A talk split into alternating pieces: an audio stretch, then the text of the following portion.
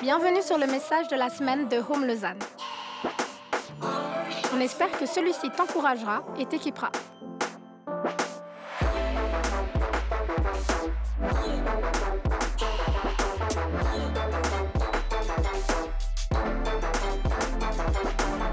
Pour plus d'informations sur notre Église, n'hésite pas à visiter notre site internet sur www.homelausanne.ch.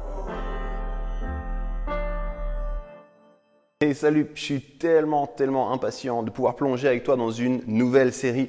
C'est une nouvelle série que je crois vraiment à propos pour la nouvelle saison dans laquelle on est.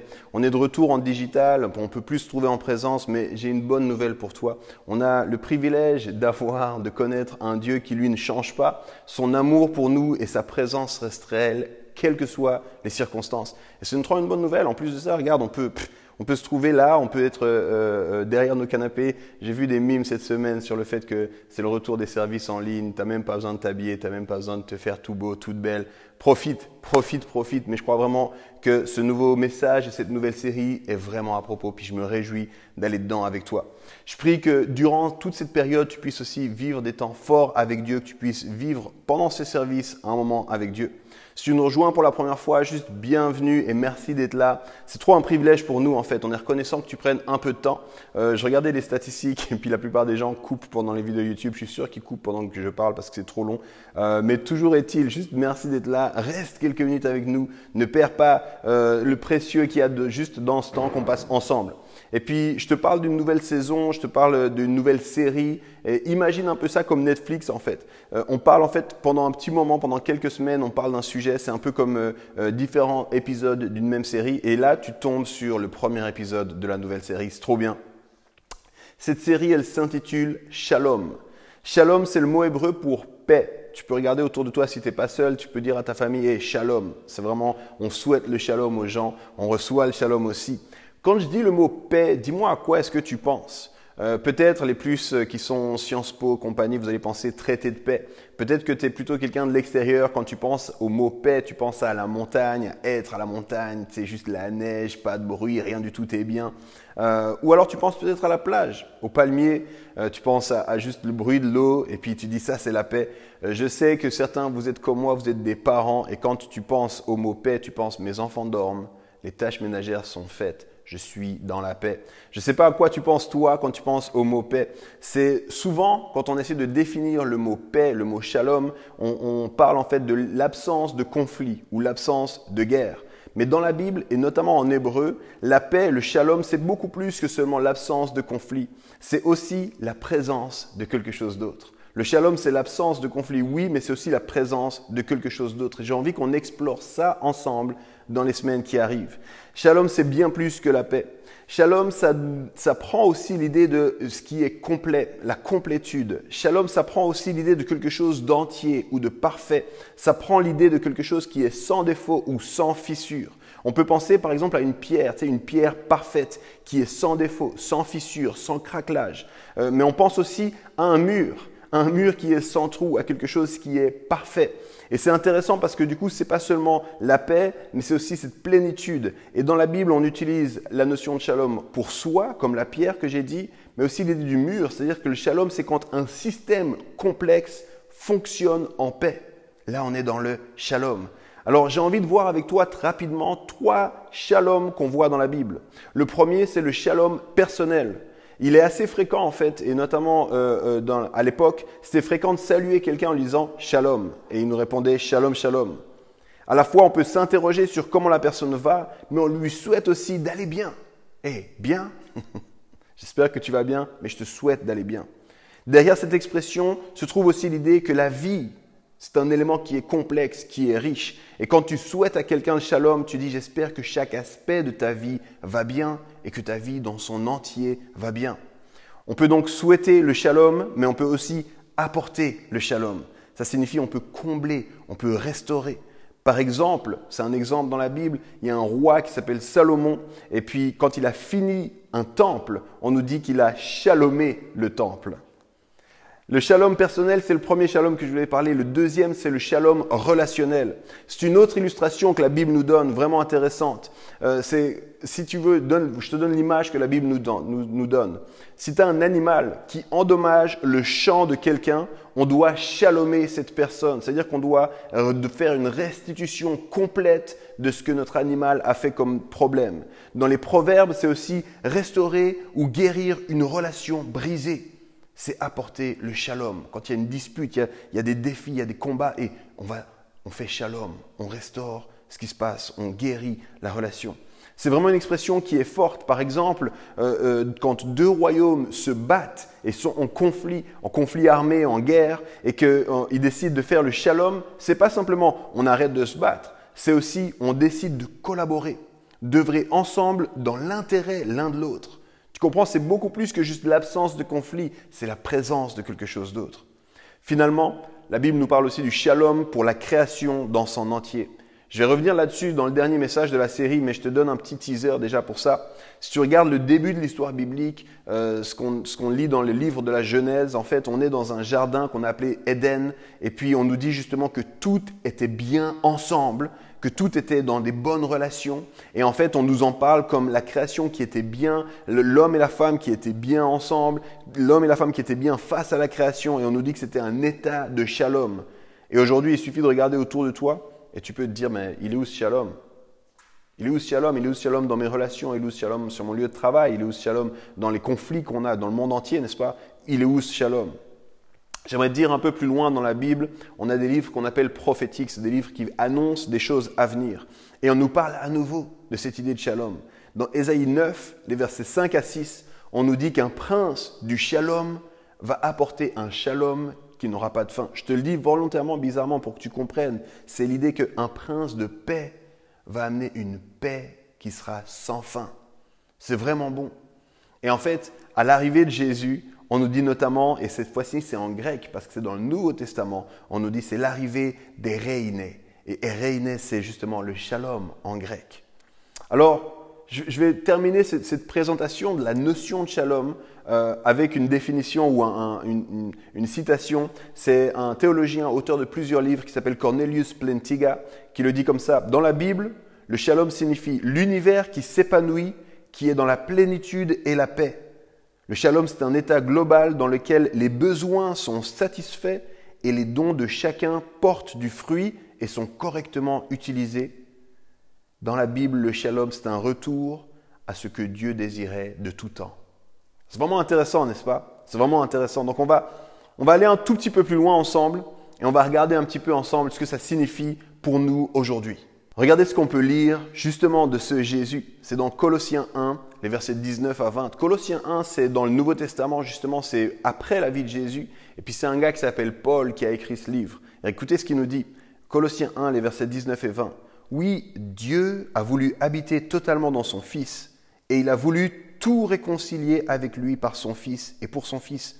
Par le sang que son Fils a versé sur la croix, Dieu a fait la paix sur la terre et dans les cieux, et régner. Je crois qu'on a un peu une meilleure compréhension de la notion de shalom après ce, rapidement. Le shalom dans la Bible, bien sûr, c'est la paix. Puis quand tu penses, là, je suis sûr, plusieurs vous dites, ah, j'ai besoin de paix là.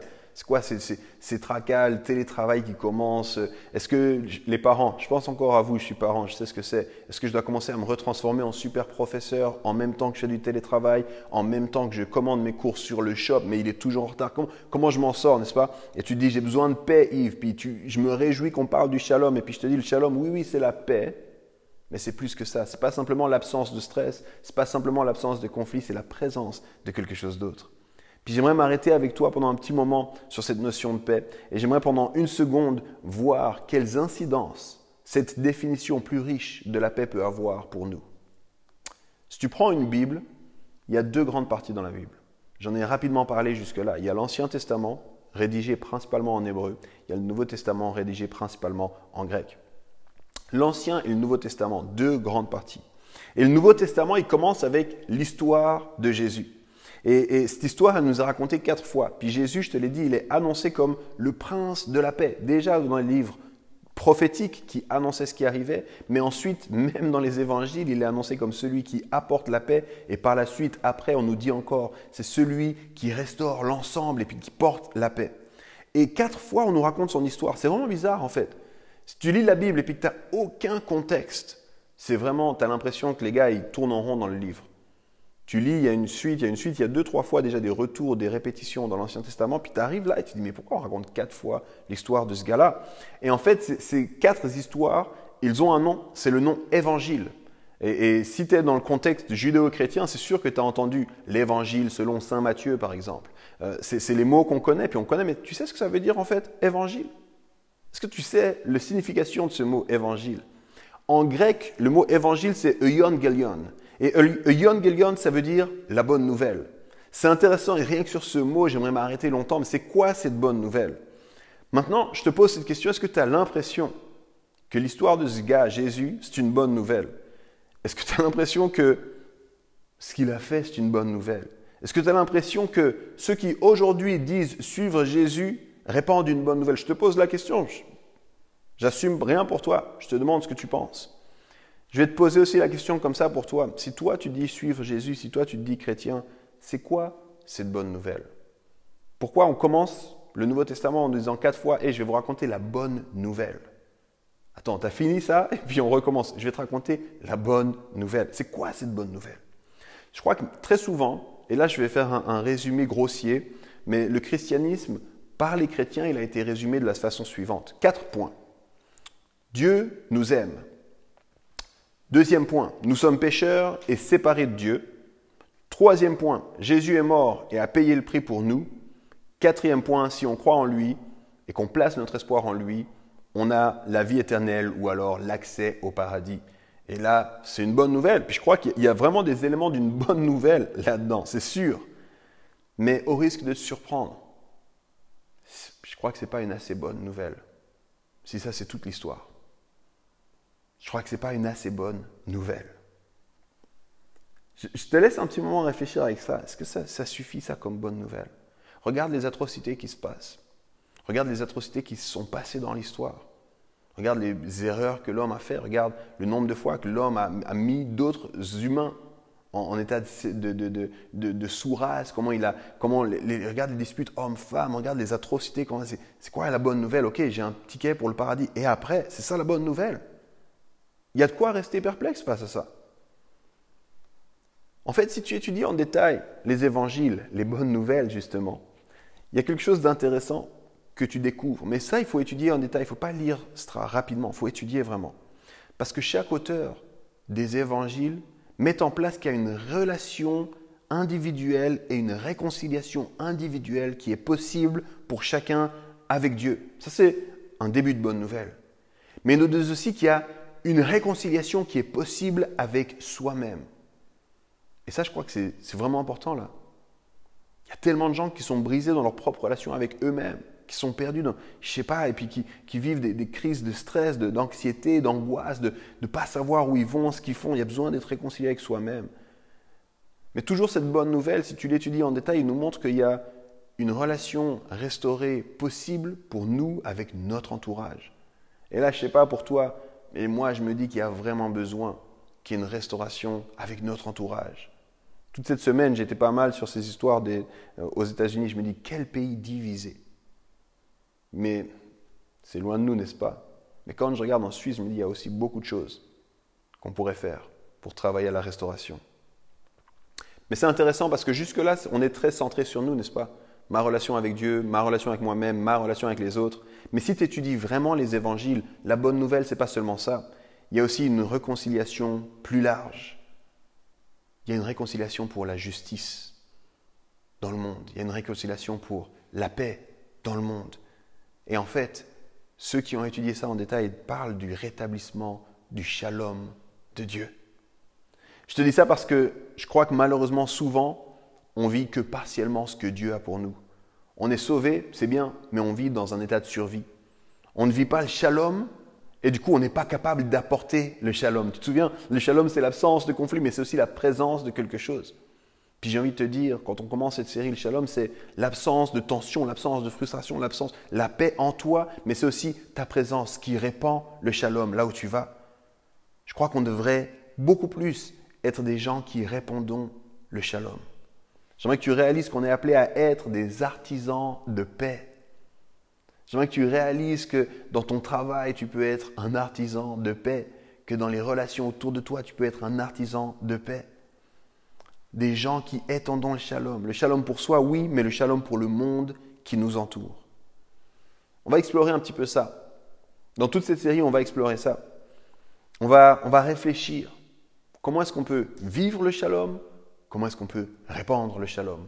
Comment est-ce que Dieu veut qu'on soit sans fissure? Mais comment Dieu veut aussi qu'on soit un système complexe qui va bien? Des fois, on parle de l'Église comme les pierres vivantes. On veut que les pierres soient sans défaut, mais on veut que l'édifice soit parfait.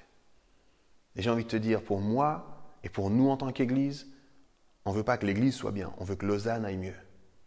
On veut que la Suisse romande aille mieux. On veut pouvoir répandre le shalom. Et je crois en particulier dans la saison dans laquelle on est, c'est quelque chose qu'on a besoin. Alors, on va terminer, mais je vais demander à Believe de revenir. On va, on va juste prier un tout petit moment ensemble. Ça ne va pas être long, mais j'aimerais t'encourager, puis je vais te poser deux questions, puis j'ai envie de te donner comme ce défi, ce devoir. Lis ces deux questions, essaye de réfléchir à ces deux questions pour toi. Parce que je vais terminer en disant ceci. Le shalom, c'est bien, mais ça doit commencer en toi. Puis j'ai l'impression qu'il y, y, a tellement, tellement de fois où c'est difficile d'être en paix en nous, n'est-ce pas? Je veux prier pour que dans cette période, dans cette saison, dans les défis qui sont devant toi, tu puisses vivre le shalom. Sais qu'il y a beaucoup, c'est pas la paix en ce moment. Si je devais te demander c'est quoi le sentiment, c'est quoi l'émotion qu'il y a en toi en ce moment, tu me dirais c'est pas la paix. Puis je sais que les plus spirituels, les plus théologiens vont dire non, non, mais, je, me réjouis toujours parce que tu sais, Christ en moi, l'espoir. Ouais, ouais, ouais. Mais est-ce que tu es dans un état de shalom? Parce que ça doit commencer en toi en fait. Tu dois commencer à dire Seigneur, il faut que tu restaures les choses qui sont fissurées en moi, les choses qui vont pas. Et puis j'ai envie de te dire, tu as besoin de ça pour toi, mais tu as besoin de ça pour pouvoir l'apporter autour de toi. Le monde en a besoin, tu en as besoin et j'en ai besoin. Alors on va prier ensemble pour que nos vies soient des opportunités de répandre le shalom de Dieu dans le monde. Et je t'assure, c'est un sujet tellement vaste. J'aimerais, ça va tellement bien avec les autres séries qu'on a eues jusque-là. Mais j'aimerais vraiment que tu le réalises. Seigneur, apporte le shalom pour que je puisse répandre le shalom. Seigneur, on a besoin de cette plénitude dont tu parles. Je me réjouis de ce qu'on va vivre, les amis. Alors voilà les questions pour toi. Est-ce que tu vis cette paix, cette plénitude, ce fait d'être complet Est-ce que tu réalises, deuxième question, ta mission d'être ambassadeur du prince de paix et de répandre la paix? On va simplement prier pour terminer.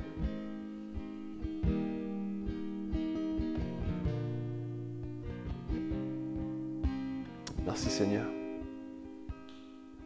Je crois que depuis la, depuis la fracture qui a eu lieu dans la jeunesse, depuis le moment où il y avait ce jardin d'Éden, tout était bien, il y a un cri dans nos cœurs qui soupire après ta paix. Puis je te remercie parce que tout au long de la Bible, rapidement, comme j'en ai parlé ce matin, on voit cette réalité de tu veux aussi cette paix, tu veux nous donner la paix, mais ce n'est pas juste l'absence de conflit, ce n'est pas juste l'absence de stress, c'est ta présence. Merci parce que tu as envoyé ton fils qui est littéralement appelé le prince de paix. Et lui dit, je vais répandre la paix. Puis maintenant, cette paix est disponible. Seigneur, je te prie que nos vies puissent expérimenter cette paix. Que dans cette saison agitée avec les questions qu'on peut avoir et comment ça va se passer, et puis où, où, je vais aller avec le travail, et puis est-ce que je dois porter un masque ou pas de masque, est-ce que je pourrais fêter Noël ou pas fêter Noël avec ma famille, Seigneur, amène ta paix dans nos cœurs. Afin qu'on puisse répandre la paix autour de nous. Dans le nom de Jésus, Amen et Amen. Merci d'avoir écouté notre message de la semaine. Pour plus d'informations, n'hésite pas à visiter notre site internet sur www.romelausanne.ch.